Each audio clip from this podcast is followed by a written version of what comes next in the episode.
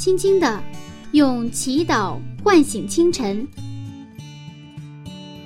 迎着初升的太阳，舒展新的生命。清晨的翅膀，翱翔上帝智慧的天空。每一个第一时间，我们和你一起从新出发。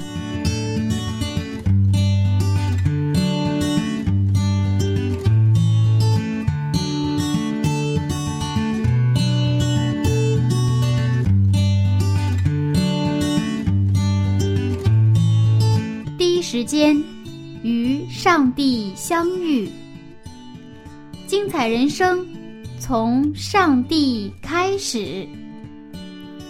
嗨，收音机前亲爱的朋友，早上好！欢迎收听希望之声福音广播电台。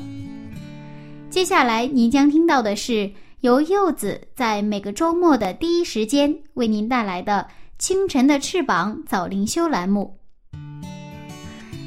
在这里，您将听到有关《创世纪》的精彩分享。新的一天开始了，您的心情还好吗？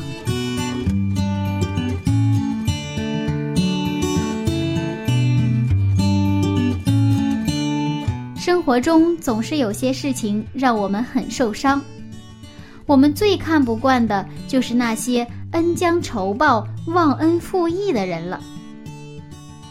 但是，真正能够仇将恩报的人却是少之又少。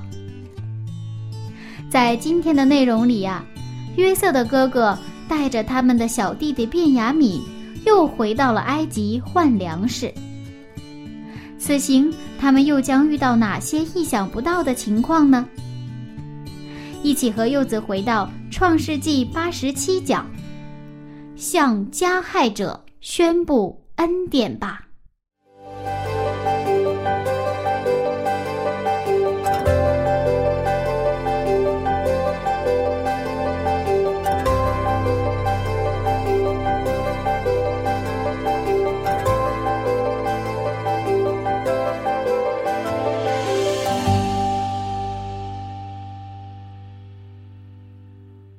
陶老师，我觉得雅各的这个家庭真的是太有意思了。他们在埃及和迦南之间来回的倒腾啊，是啊是啊，嗯，这来回倒腾，不不断的把他们生命当中的那些那些应该这个甩掉的东西让他甩掉，是吧？嗯。然后他们之间的这个关系呢得到恢复。嗯。那么这一次他们带着钱又去了这个下埃及，对吧？嗯。而且我们这时候看到一个非常。动人的一个景象，就是犹大站出来了，是吧？嗯，犹大愿意去负责任，然后呢，这个带动了雅各的悔改，他也豁出命来了，命来了，是吧？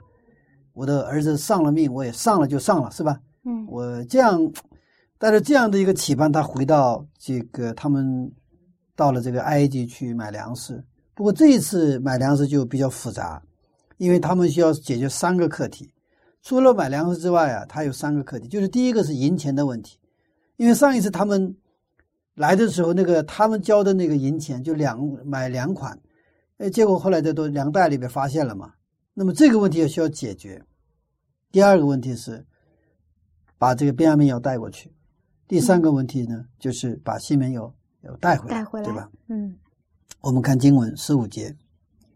十五节，于是他们拿着那礼物，又手里加倍的带银子。并且带着便雅悯起身下到埃及，站在约瑟面前。那么从结果上看的话，这些盘根错节的问题呢，都最后解决了。那么能够解开这些问题的原因在哪里呢？其实在于约瑟所颁布的恩典。我们带着这个结论，我们继续看这个故事哈。啊，他们到了埃及之后，之后呢，又发生了意外的情况。我们看第十六节。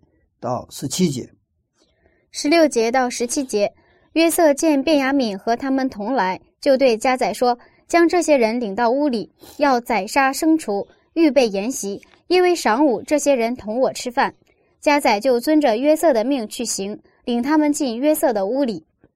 这个是约瑟的哥哥们根本没有想到过的一个意外的情况，就突发情况。嗯，哎，正常来说，他们应该在哪里啊？这是总理嘛。办公的话，在总理府是吧？嗯应该去交款，然后解决这些问题。但现在他的命令是什么？把他们带到他的家里，嗯 不应该是这个带到办公室里边，不是到办公室里边，所以这个就出现一个意外情况，所以他们比较害怕了。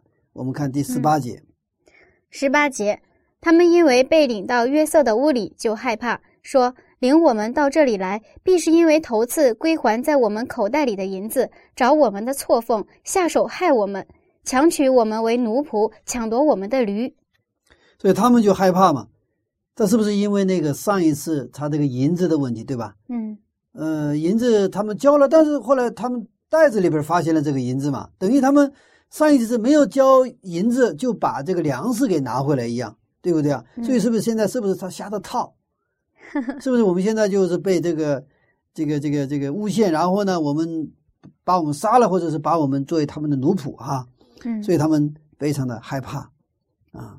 嗯完了，他们说要宰杀这个这个这个时候他听的那个音儿啊都不一样，那个要宰杀那个牲畜嘛，对吧？嗯他们是不是要宰杀我们呢？是不是要把我们啊这个这个留在埃及里做奴隶啊？所以他们心里有这个罪的阴影的时候，他们就非常的害怕。嗯他们也把一个这个约瑟以前卖给卖给海这个埃及嘛，是卖到埃及去，所以这个罪呀、只有我们不去解决罪的问题，这个罪会会别过十年二十年，一辈子他会跟着你，让你心里得不到真正的啊这个那种安宁。我们看继续看第十九节，十九节，他们就挨近约瑟的家宰，在屋门口和他说话。你看他们到了屋门口之后不想进，这个情景有点像这个去屠宰场的牛一样，牛知道自己要被杀，嗯就所以到了屠宰场门口，他也不愿意进，啊，我们现在看这个看到他们向家长详细的解释事情的来龙去脉，因为他们害怕嘛。嗯我们看二十节到二十二节，二十到二十二节说：“我主啊，我们头次下来实在是要籴粮，后来到了住宿的地方，我们打开口袋，不料个人的银子分量足数，扔在个人的口袋内。现在我们手里又带回来了，另外又带下银子来籴粮，不知道先前谁把银子放在我们的口袋里。是吧？他们就是一五一十的把这个整个过程呢，向家长就是就是给给说明哈。嗯不过这个时候又出现了一个意外的情况发生，跟他们预想的完全不一样。因为他们在不安、惧怕，还有惶惶不可终日的这样的一个时候，家长向他们宣布的是他们不可理解的一个消息。我们嗯看二十三节，二十三节，加载说：“你们可以放心，不要害怕，是你们的上帝和你们父亲的上帝赐给你们财宝在你们的口袋里。你们的银子我早已收了。”他就把西缅带出来交给他们。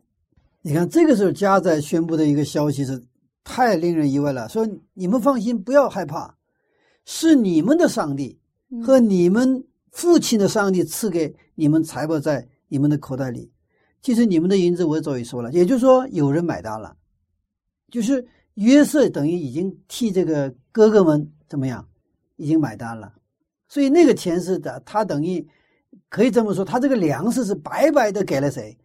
给了这哥哥们，对不对啊？嗯银子还了嘛，然后他替听他们替他们买单了嘛，所以说这个粮食是约瑟为他的哥哥和他的父亲呐、这一家人就白白的就给他们的一个礼物了，是不是？所以这时候，这个约瑟呢，是通过加载就向他们宣布的什么杀人，就是和平和平安。我们的上帝也向我们宣布他的恩典和他的和平，还有他的饶恕。只有上帝的恩典临到了，我们的恩问题呢就会迎刃而解。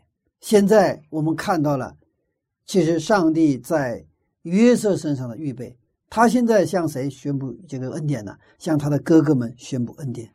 通过谁？通过这个加载。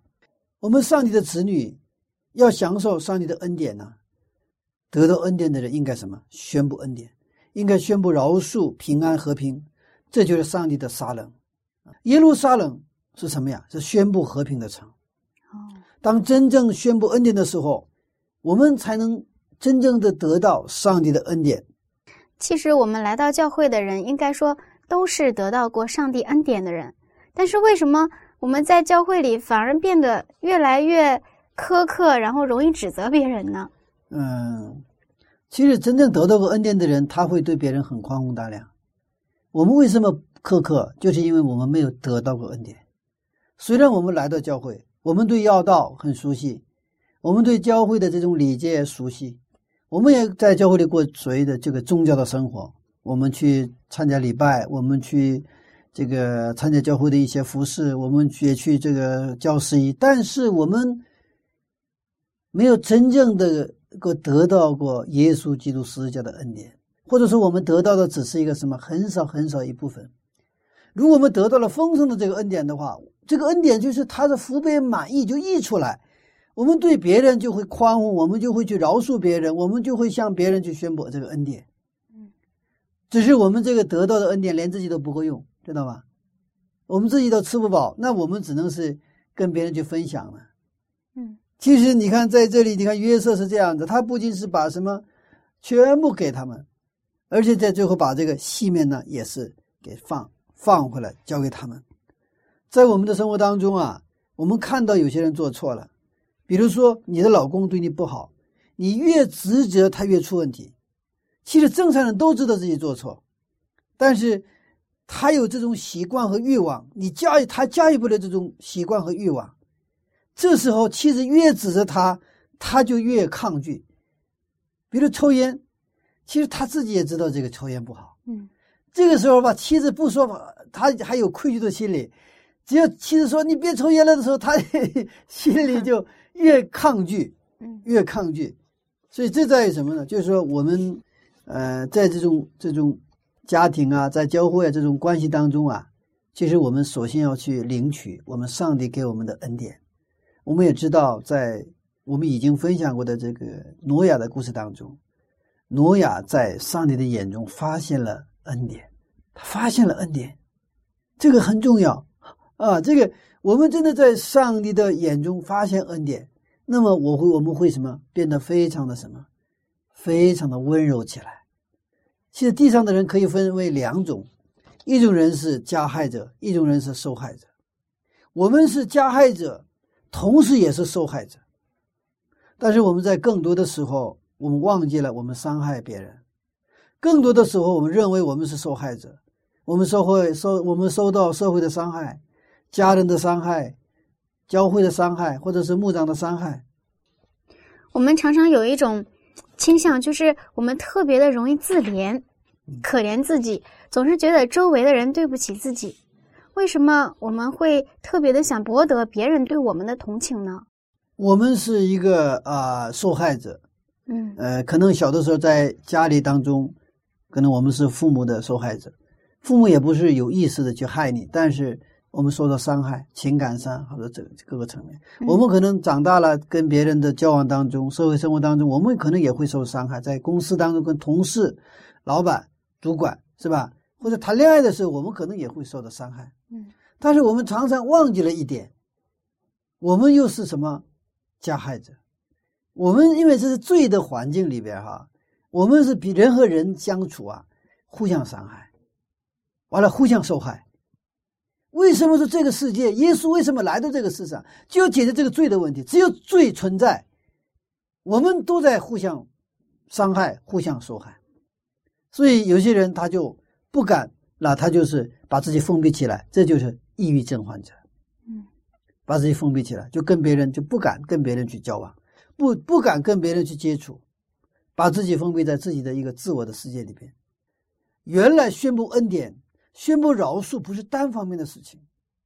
原来真正的解决的是，弱者也要向强者，受害者也向加害者，也要宣布饶恕。嗯，弱者怎么能向强者宣布恩典呢？在我们的意识里，应该是。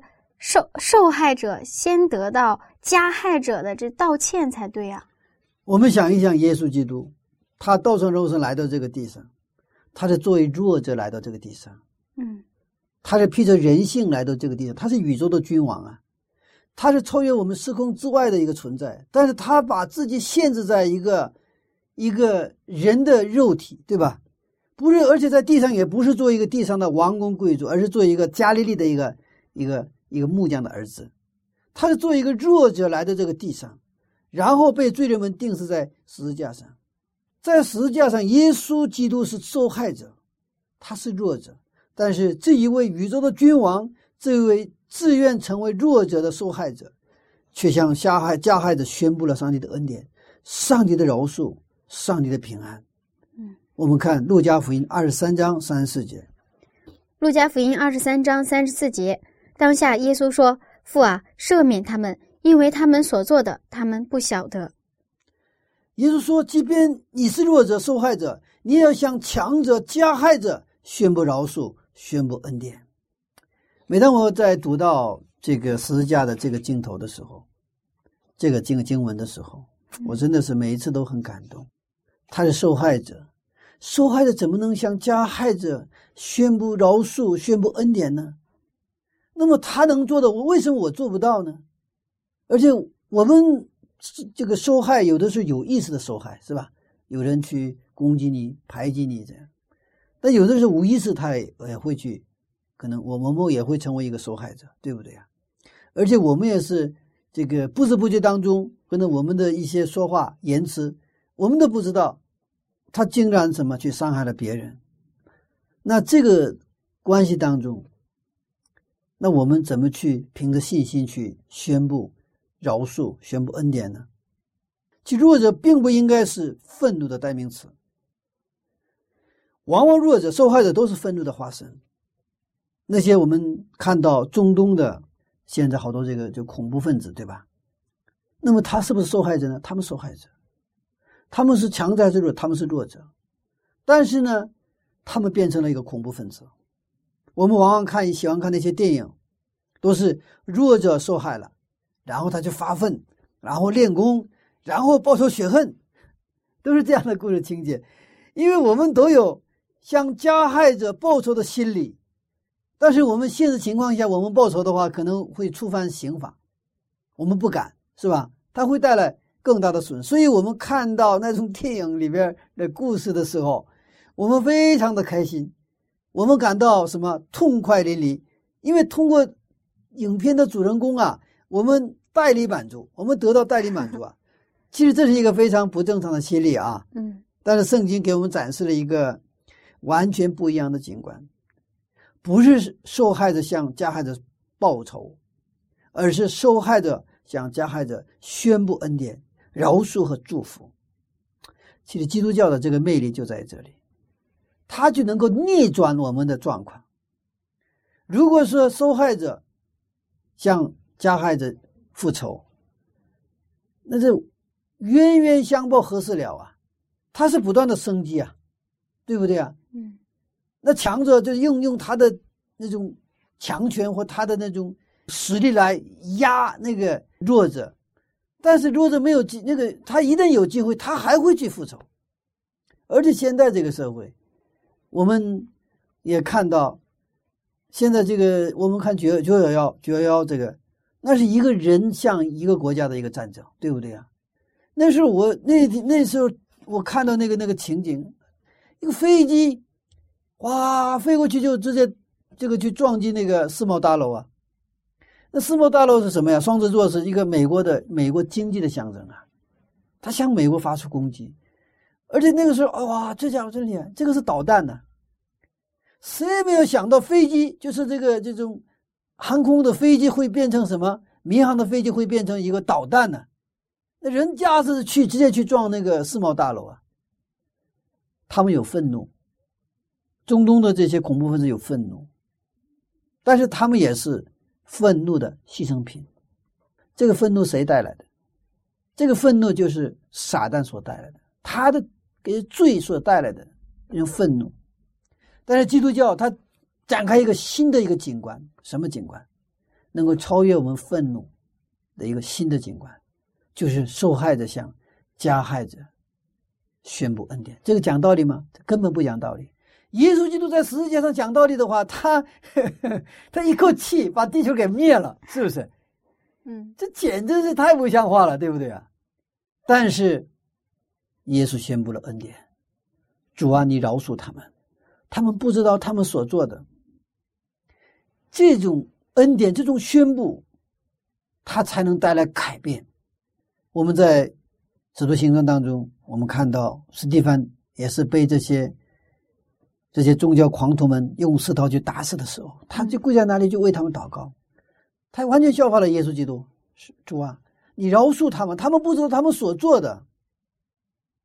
他被石头打死了，上帝并没有把他从死亡当中把他解救出来，他们要派天军天使就保护了这个那个那个那个史蒂芬在那儿就没有被打死，没有，上帝没有行那样的神迹，但是史蒂芬的死，史蒂芬的祷告，他触动了一个人的心灵，那就是使徒保罗，使徒保罗在现场，他被他从来没有见过的另外一个途径，他震撼了。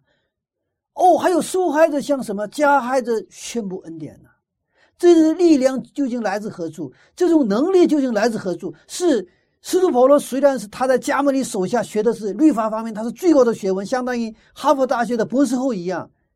你说论宗教，他什么懂？他是一个专家，他是一个博士后，但是他从来没有去经历过、学过这个东西。他的从来他学习到的东西，我没法解释。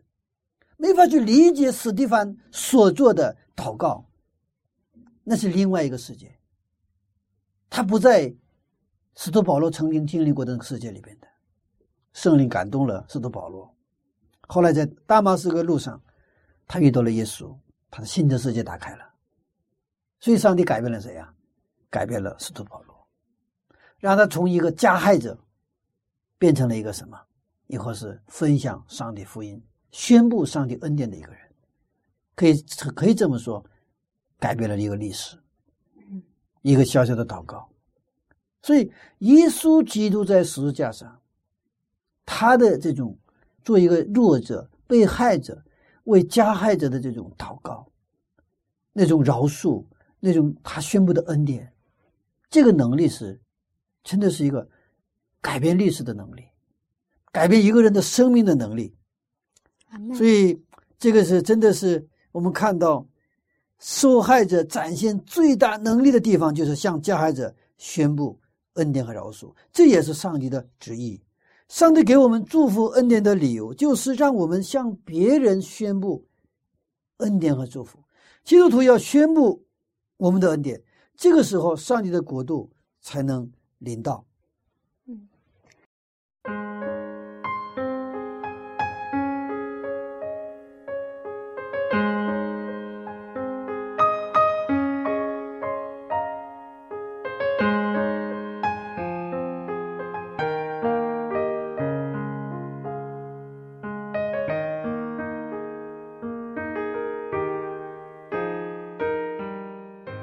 和人相处，难免出现摩擦，发生不愉快。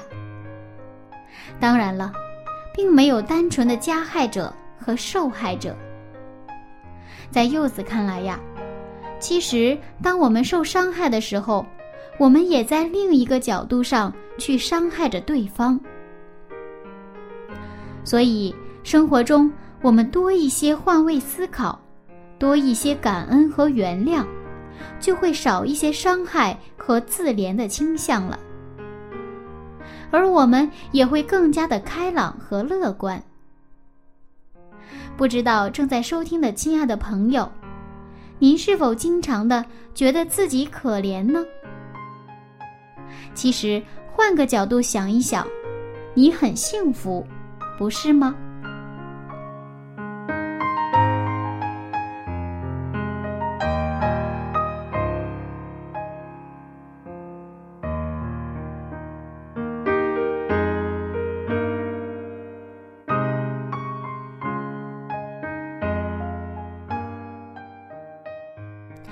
来和柚子听一首非常好听的歌曲，来自赞美之泉音乐施工的《彼此相爱》。闭上眼睛，用心的聆听。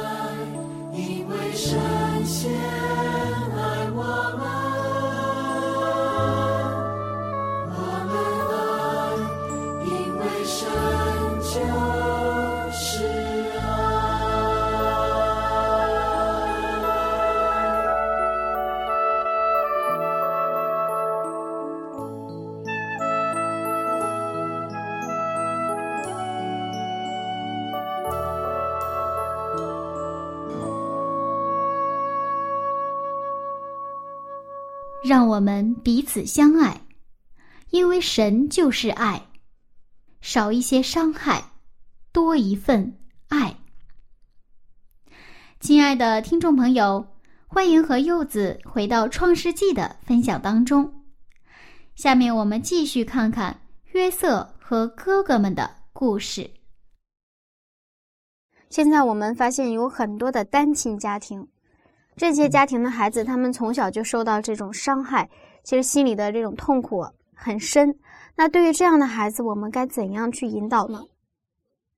是啊从小我是接触过很多这种孩子从小在这样一个不完整的家庭当中长大他们对父母有愤怒对抛弃他的妈妈找了另外女人的爸爸有愤怒。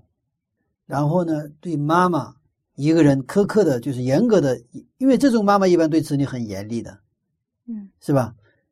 嗯，然后呢，也希望就是通过严厉的教教育自己的子女，呃，这种这种这种心理当中，其实也有一个复仇的心在心里边。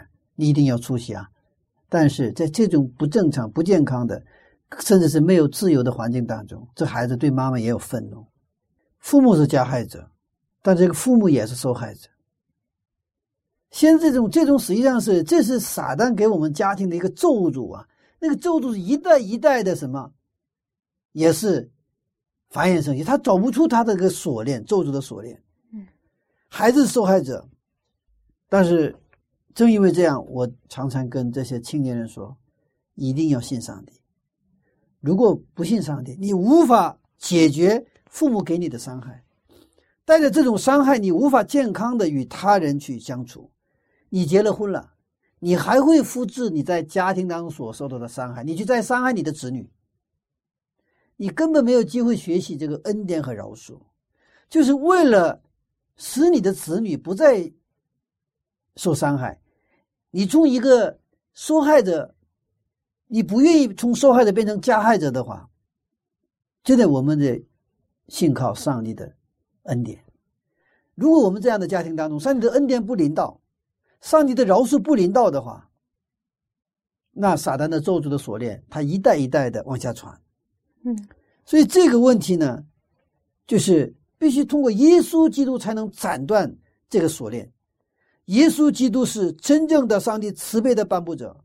你接受了耶稣基督，来到上帝面前去学习耶稣所教给你的饶恕恩典，才能真正解决你的问题。所以，耶稣基督在路加福音四章也谈到，他的使命说：“我是来干什么？我就是给你们什么，得到自由，让被掳的得自由啊。”得释放啊，让看不见的能够看见的、耶稣求饶恕的在十字架下那些人，他们不知道他们所做的，他们看不见他们所做的，他们盲人呢、但是耶稣要给他们什么？给他们自由，给他们光明。耶稣才是真正的我们这些问题的真正的答案。所以，圣经的原理是让我们宣布什么？恩典，宣布饶恕，宣布上帝的和平和善良。这个时候，我们的问题才能真正的改变，让那些接受恩典的人有能力改变过来。有的人不是不想改变现状，他没有能力，他所以需要从天上来的这个恩典。所以在我们的家庭当中，真的，我们想给我们的子女一个生活在恩典当中的话，你必须先接受上帝带给你的恩典。而这种我们学习恩典呢、学习饶恕是在哪里啊？就是在圣经的话语里边，在我们的教会的这个团体里边。如果我们的教会不冷不热，我们没有机会学习什么叫恩典，什么叫饶恕。在不冷不热的时候，就像前两天我去出差，有一个啊、我是不认识啊，但是我是经常讲道，所以他们认识我，然后他们也比较喜欢我哈。然后他们家有个小女儿啊，这夫妻俩，然后呢，就是给我呃带来一个披萨，啊，这个样子。小女儿我看也就是两三岁吧，然后她用她的小手啊给我一个披萨吃，是她家里做的新起点披萨，当然我很感动了哈，啊，真的，我觉得有时候这个可能我们去，呃，这个传福音呐、比较辛苦，但是当我们经历这个时候，我们非常感恩。然后把这个披萨给我，我就吃嘛。我也是故意在他们面前吃，因为这样他们也开心嘛，是吧？我不是带回去，直接就吃。但是这个披萨是已经是什么？热的还是凉的？凉的。哦，凉的披萨好不好吃？可能味道要差一些。差一些。不过呢，我是因为有这种感动在里边哈，我觉得还是还是蛮好吃的哈。但如果是一般情况下，我们为什么还要热着吃？对不对啊？因为凉的东西不好吃，教会不冷不热，就没有味道，我们这种教会的生活就没有味道。为什么不冷不？为什么不冷不热？因为这里没有恩典，所以不冷不热的时候出现的最最典型的特征是什么？就很苛刻啊！我老讲一些一些啊标准是吧？呃，应该怎么样？应该有好多是应该的，嗯，其实上帝看来最应该的什么？我们向别人宣布饶恕，宣布上帝的爱，宣布上帝的那个不讲道理，知道吗？如果讲道理的话，我们都没命了，是不是？但是不冷不热的时候，教会的特点是讲道理，大家都在讲道理。但上帝说不，我不讲道理。爸爸哪有跟儿子儿女就讲道理的？没有，上帝就爱他们嘛，是不是？如果是父母跟子女讲道理的话，那子女有几个能够活得下来的，是吧？然后 哪个父母那讲道理的话，子女那那那学费就成问题了。是这样。不是我否定讲道理，我们需要秩序，我们需要这个道理，所有需要这种礼礼节。但是这个世界如果只剩下道理的话，我们的世界是一个不开的世界。嗯，我们的世界是不可能有幸福的世界。正因为这个暴力的世界当中，我们还需要真理，就是耶稣基督他自己。所以耶稣基督他道成肉身来到这个地上。他亲自成为了真理，他让化解我们一切道理当中的纠葛，我们的道理当中我们走不出来的那种禁锢和我们的不自由，我们的什么这个教会规程，我们教会的很多原则，什么星期点的这个那个，好不好都好，不是不好。但是如果没有耶稣的话，那这些好的东西都会变成对我们的压力啊，那种呃框，我们的给我们带来束缚和不自由的东西。那个时候，好东西都会变成什么不好的东西。所以我们在传讲福音，向别人去分享我们的福音的时候，如果是没有耶稣基督的爱的话，本来上帝给我们非常好的东西，给别人带来不好的印象。你看他们不吃肉吃素，但是哭丧着脸，是不是？你哭丧着脸，如果如果你吃素的话，这营养还是你消耗不了。嗯。上帝给我们的知识是全备的知识，是生命的知识，他让我们学会平。所以，我们回到我们今天的话题，我们看到，真的耶耶这个这个约瑟，他领受了上帝带给他的恩典，然后他又把这个恩典分享给他的哥哥们。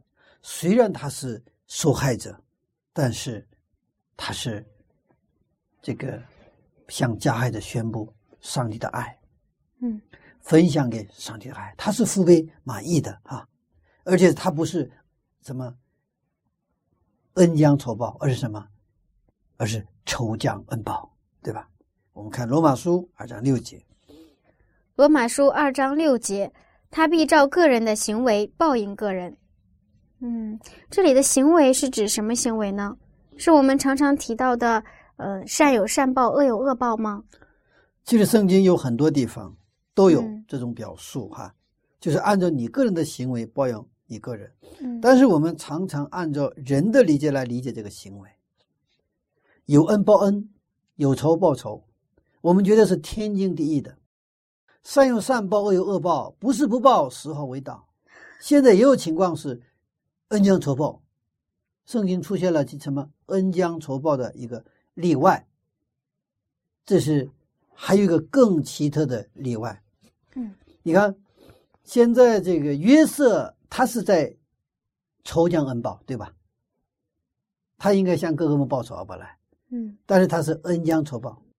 耶稣基督在十字架上所做的行为就是仇将恩报，所以这个就是实际上这个罗马书二章六节所讲的这个行为啊，就是一个什么行为呢？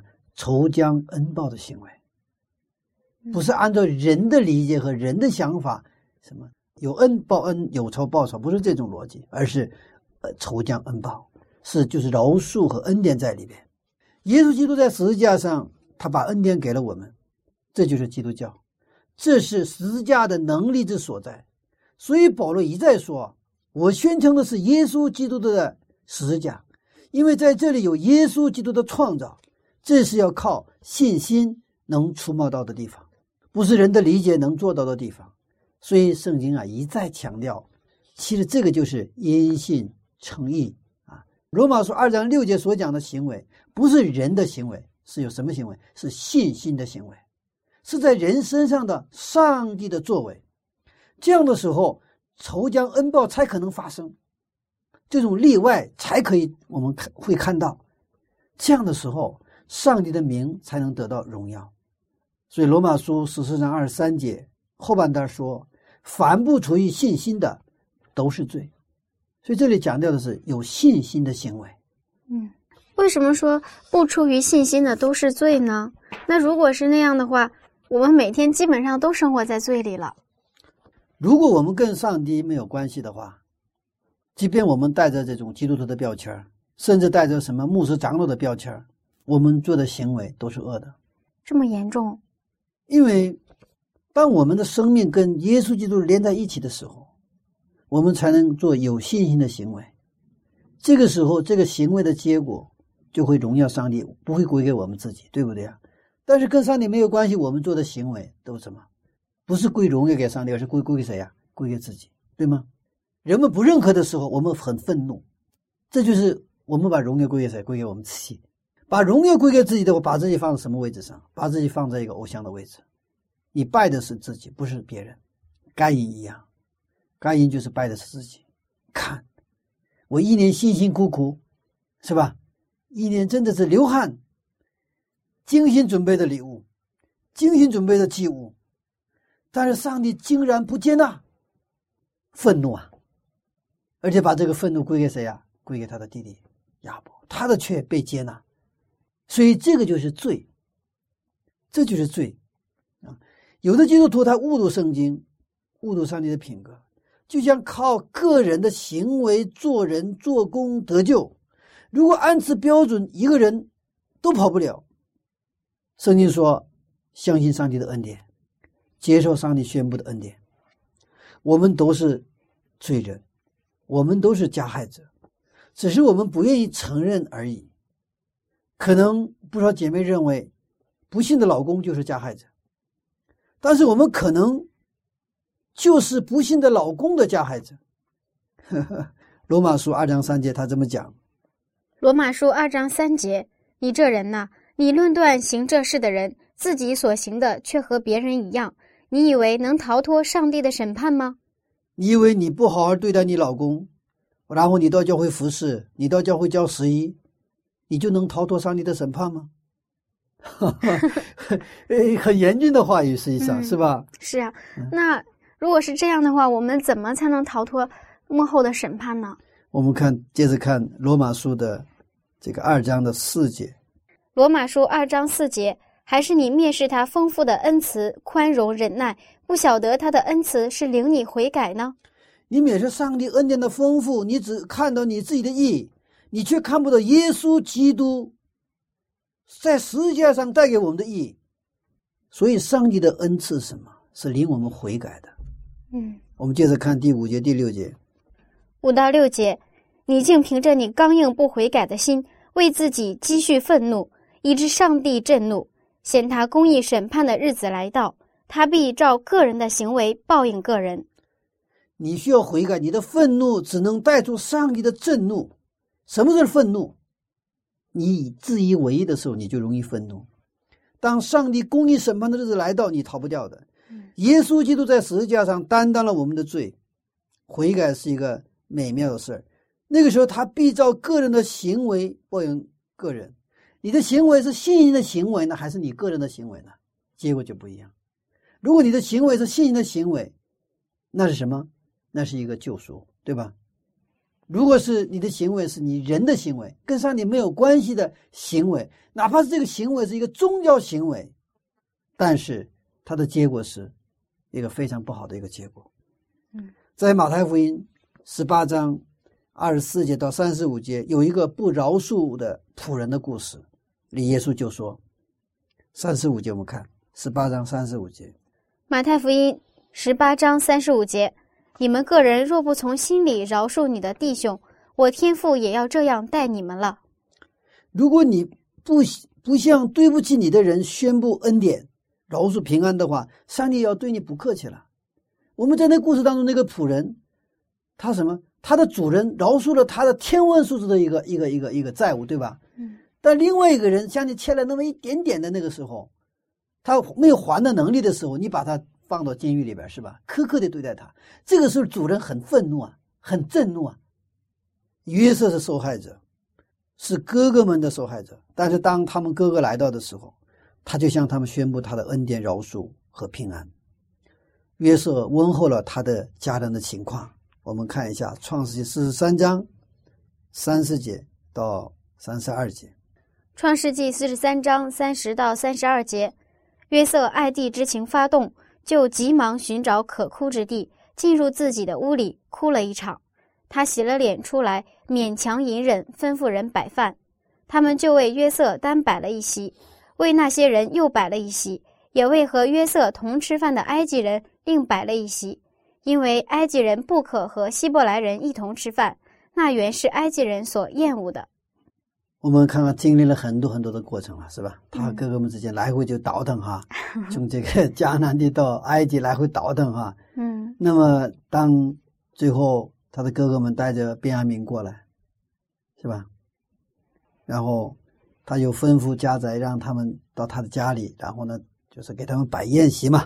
嗯其实这个作为弟弟来说，要跟哥哥们就是什么会餐了，是吧？嗯是这个要招待他们了。我们看这个时候，约瑟爱弟之情发动，就急忙寻找可哭之地，进入到自己的屋里哭了一场。其实我们也看到约瑟他是一个实际上是政治家了，嗯但是他也真的很有情感，是吧？嗯啊，一个会哭的一个男人，不是小孩了，男人，越显得真的在耶稣基督里的时候，真正一个有信仰的人是，这个情感世界也是非常的丰富哈，而且他真的见到他的弟，这个就是他的亲弟弟了，他们是应该是同父同母嘛，是不是？嗯嗯，同父异母不是这个关系啊，同父同母的唯一的一个弟弟来了，他实在是现在忍不了了，然后到进到屋里就哭了一场，完了洗了脸出来，然后呢，勉强隐忍，吩咐人摆饭。他那种心中的那种那种那种情感呐、就像火山一样要爆发出来啊，翻江倒海 是吧？嗯然后摆宴席的区别，就按照那个的习惯哈。我们最后看三十三节哈，三十三节，约瑟使众弟兄在他面前排列坐席，都按着长幼的次序。众弟兄就彼此诧异。然后这个摆席的时候又出现了一个意外哈。那按照这个重用次序，老大、老二、老这个十二十二个嘛，就是就十一个了哈，十一个这样给他啊排列的时候怎么样？众弟兄就彼此很诧异，嗯因为这是按照他们生下的这种顺序排列的嘛。嗯有一个数学家计算过哈，十一个人按照年龄排序坐下来的概率是多少呢？三千九百九十一万六千八百比一，哇，差不多四千万分之一啊，这个概率几乎是零啊。所以他的哥哥们都彼此诧异，怎么能做？怎么就做的按照他们家的常用的顺序排的呢？谁知道啊？这个，然后约瑟给弟弟的食物是什么？给这个便雅悯的食物是其他人的五倍。他是在这个试验呢、这个试验什么？他想看看哥哥们到底还这个就是，呃，嫉不嫉妒？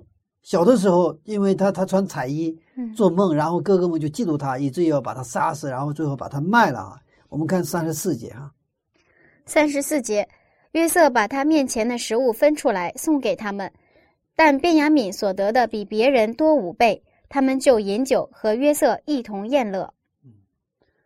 所以他现在这个给这个便雅敏是五倍，他的试验，他想看看看看，他想看看哥哥们是不是还有嫉妒的人格。如果还有，上帝通过这十二支派要成就以色列民族的计划还不能实现，就还不成熟。嗯，继而通过这个民族完成救赎计划的旨意呢，现在无法成就。所以这个五给他五倍，就看这个考考试是一个很重要的一个考试哈。不过我们看到哥哥们的改变和变化，变化，他们就饮酒和约瑟一同言乐，他们不嫉不再嫉妒这个弟弟了，嗯，给他五倍，啊，弟弟多吃点儿是吧？他们看他们的哥哥们和便雅悯一同快乐的吃饭，使我们想到了诗篇一百三十三篇的情节。诗篇一百三十三篇的一节和三节，我们看一下。诗篇一百三十三篇一节、三节，看哪，弟兄和睦同居是何等的善，何等的美，又好比黑门的甘露降在西安山，因为在那里有耶和华所命定的福，就是永远的生命。他们兄弟之间那些原来的嫉妒、纷争、反目，现在看不到了。上帝不仅保守了约瑟，也让他的哥哥们在二十年的时间当中发生了生命的改变。嗯，我们的上帝是成就他旨意的上帝。十二个兄弟现在坐在了一起，十二支派的行进开始了。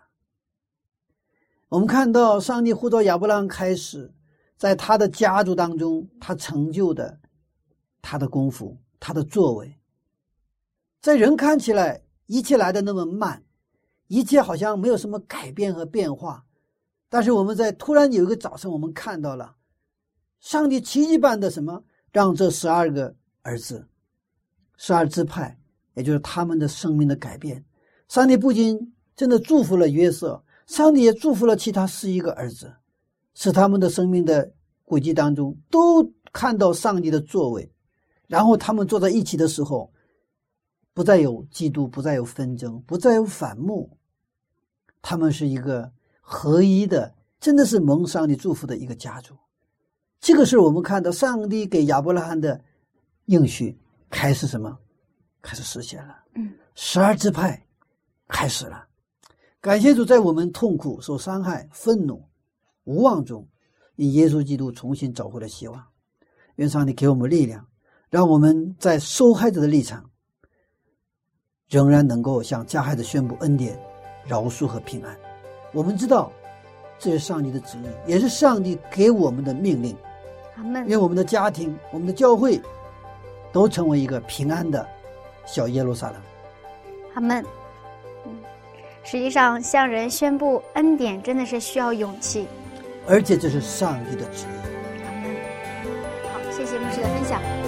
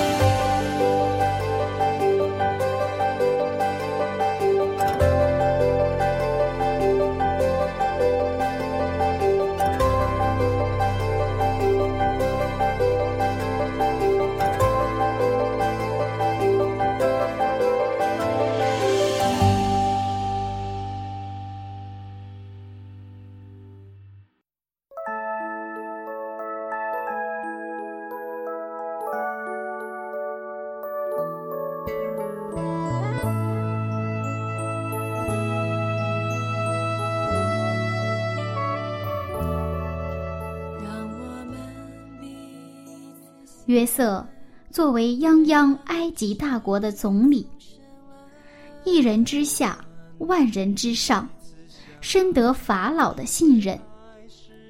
本有无数次的机会，随时杀了哥哥们报仇雪恨，但是，作为一个被害者的他，却能用爱和恩典去饶恕曾经伤害他的哥哥们。处处为他们着想，帮助他们悔改，真的令人很感动。亲爱的听众，您有受过什么伤害吗？那您是怎么处理的呢？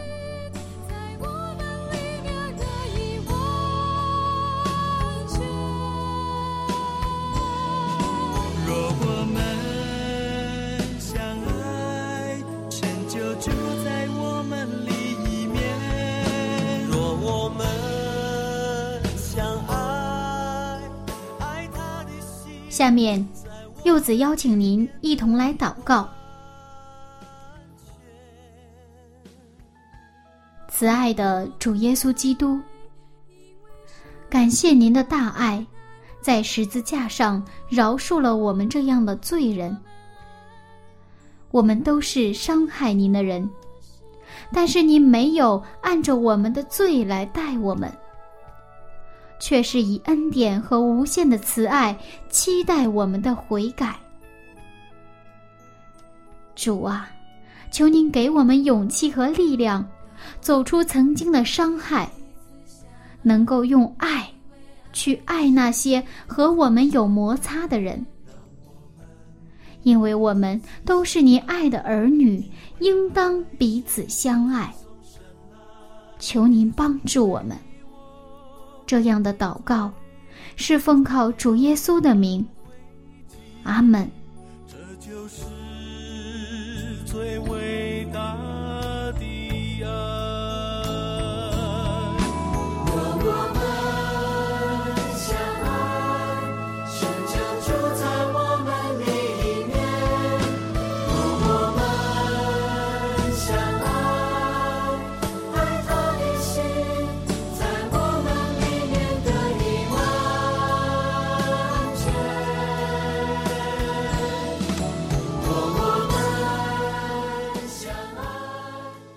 各位听众朋友，我是柚子。今天我的节目马上就要结束了，那这个早晨您有收获吗？如果您觉得我们的节目对您有帮助，不要忘了邀请您的朋友一起来听哦。那下次分享我们再见了，拜拜。